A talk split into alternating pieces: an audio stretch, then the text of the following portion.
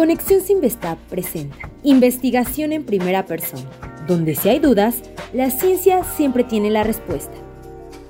El doctor Sergio Salazar nos da ejemplos de cómo los drones, además de utilizarse como artículos de ocio, también son herramientas útiles en situaciones de emergencia.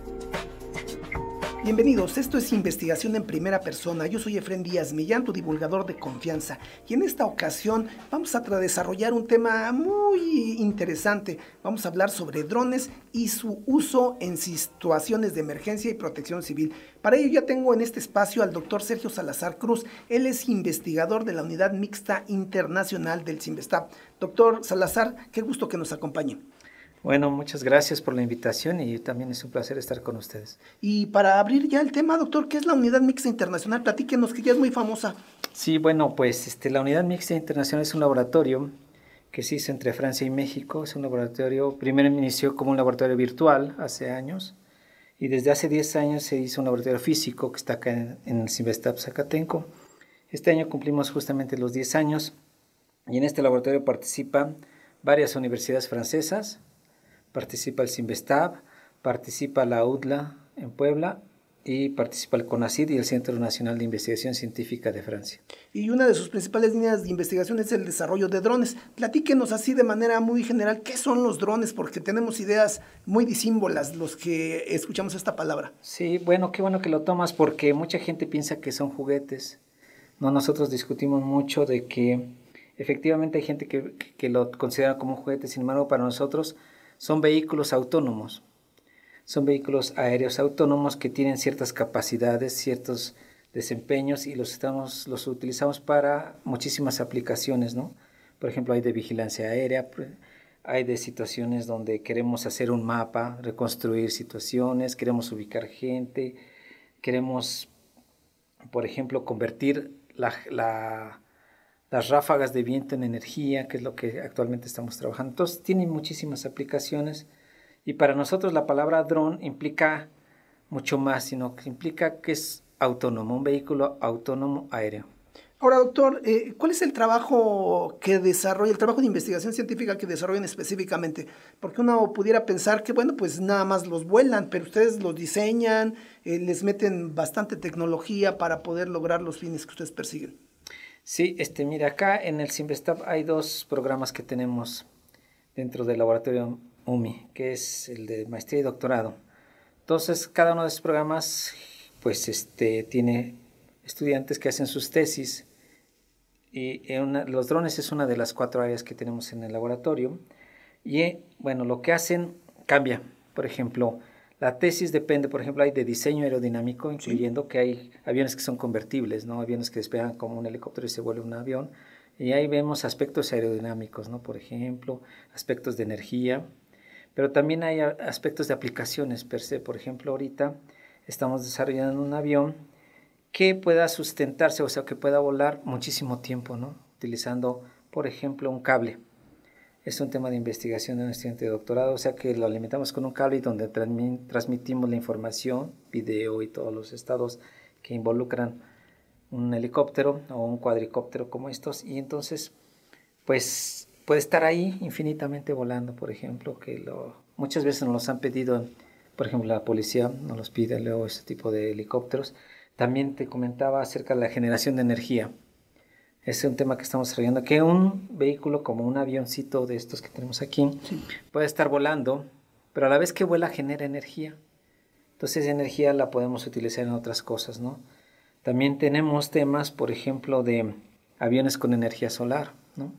Lo que queremos es que vuelen mucho tiempo, ¿no? que estén mucho tiempo volando, más allá de lo que nos proporciona una batería estándar. Que es uno de los principales retos de estas líneas de investigación, la autonomía en vuelo. Y bueno, si ustedes están planteando que sean autosustentables, pues digamos que están viendo el santo grial de los drones. Sí, pues es un tema normal. Siempre uno pregunta, pues ¿cuánto tiempo vuelan estas cosas? Y pues siempre es limitado. Pero entonces sí estamos trabajando en esos aspectos de aumentar la autonomía energética.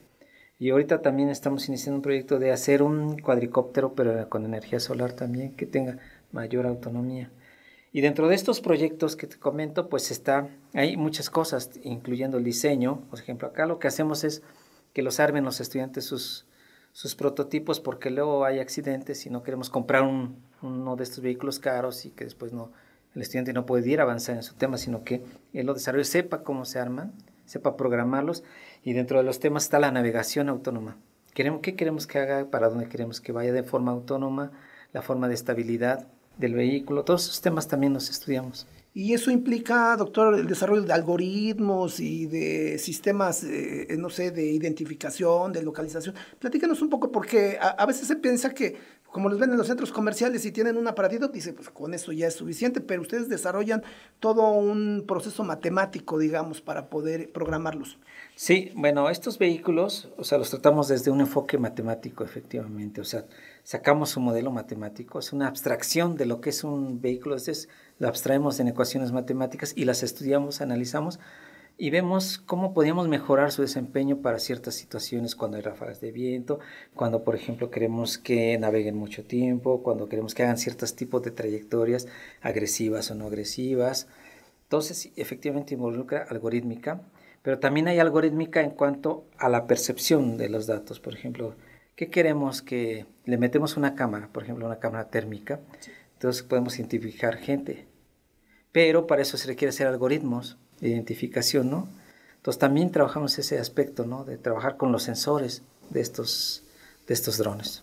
Ahora, doctor, eh, este, una de las grandes aplicaciones y de los grandes beneficios que se pueden obtener de estas herramientas es su uso en casos de protección civil y desastre, que en este país, bueno, pues estamos sometidos a temblores, estamos a inundaciones y bueno, pues hasta el volcán que está ahí muy cerca y no nada más aquí en la Ciudad de México, hay otros volcanes que también están activos. Eh, esa es una herramienta muy útil para su uso, pero no sé si las autoridades o el sector público se acerca, dirige la mirada hacia ustedes para que puedan resolver estos problemas? Sí, este, mira, Efraín, cada vez hay más acercamiento, porque efectivamente hay un impacto muy fuerte, un impacto social de estos equipos en situaciones como las que comentabas de desastres o situaciones de emergencia.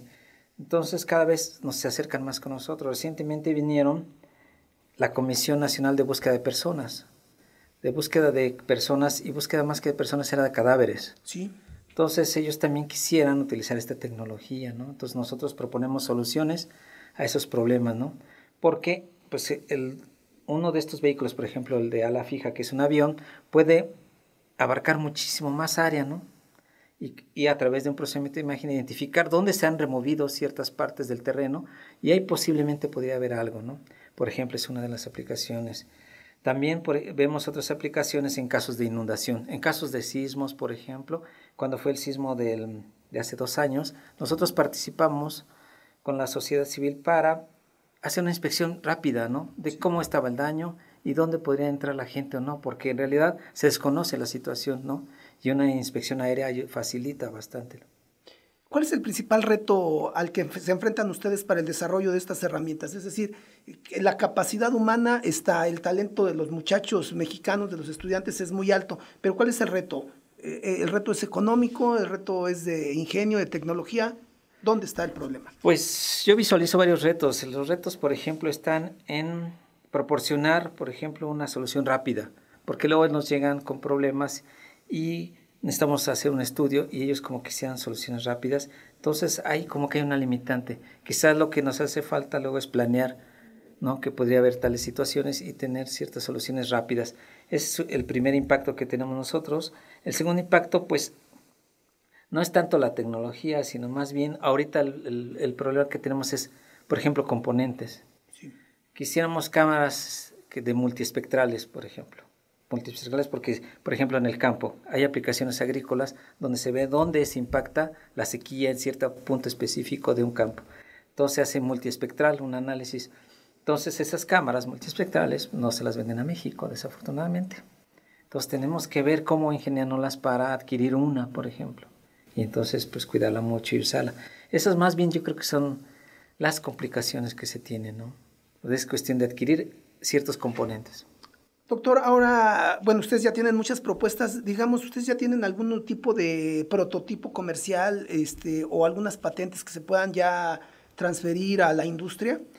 Pues sí, tenemos, estamos trabajando en algunas patentes, sobre todo este, hay un prototipo que desarrollamos con la Marina, que el prototipo consiste en levantar un, o sea, es un dron más grande, el cual va a levantar un avioncito, también que es un dron, pero como ellos tienen problemas para despegarlo, pues nos piden ayuda para cargarlo y lanzarlo. Bueno, ese es algo que estamos trabajando en esa patente.